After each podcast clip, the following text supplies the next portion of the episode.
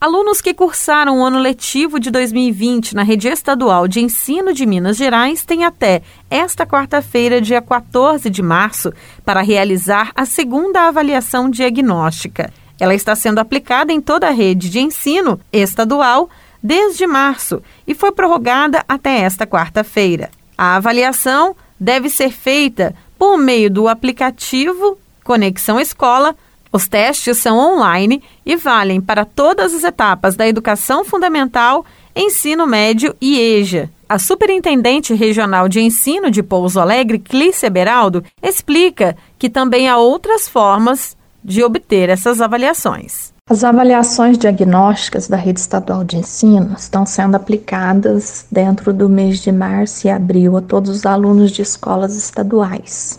Então, os alunos podem fazê-la pelo aplicativo Conexão Escola ou as avaliações diagnósticas podem ser disponibilizadas aos alunos por WhatsApp, por e-mail, né? Pela maneira que a escola achar mais fácil. Ela acrescenta qual é a importância de se realizar esse tipo de avaliação. Essas avaliações são importantes para a gente poder apoiar o aluno no processo de aprendizagem, ver aquilo que o aluno não aprendeu em 2020 para a gente poder traçar um plano de estudo específico para cada aluno dentro daquilo que ele não conseguiu consolidar o ano passado e a gente trabalhar nesse ano de 2021. Então, todos os alunos devem fazer essa avaliação.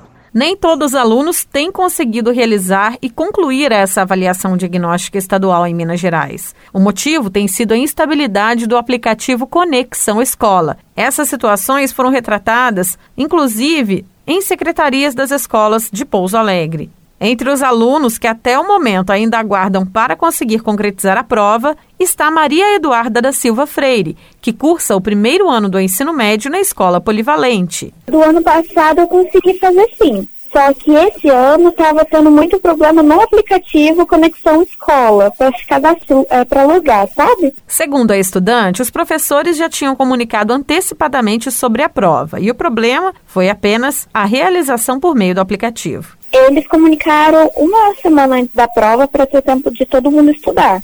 Boa parte dos alunos da minha sala demoraram bastante para conseguir fazer também. Os alunos da sala de Maria Eduarda entraram em contato na escola e receberam uma indicação de como agir nesse caso. Eles mandaram os e-mails para a gente poder logar né, é, sobre no aplicativo e para quem não conseguiu fazer, eles mandaram a prova pelo grupo do WhatsApp. A superintendente de ensino em toda a regional de Pouso Alegre indica que cada estudante que também, como Maria Eduarda, não conseguiu realizar a prova, entre em contato com a escola onde estuda. Aqueles alunos que não conseguirem fazer no aplicativo ou retornar para a escola a resposta da avaliação por e-mail ou por WhatsApp, devem entrar em contato com a sua escola estadual através dos professores, supervisores, diretores, para que eles disponibilizem avaliação diagnóstica impressa para esses alunos. Todas as escolas receberam recursos para a impressão das avaliações para poder ajudar os alunos que não tiverem recursos tecnológicos para estarem fazendo essa avaliação.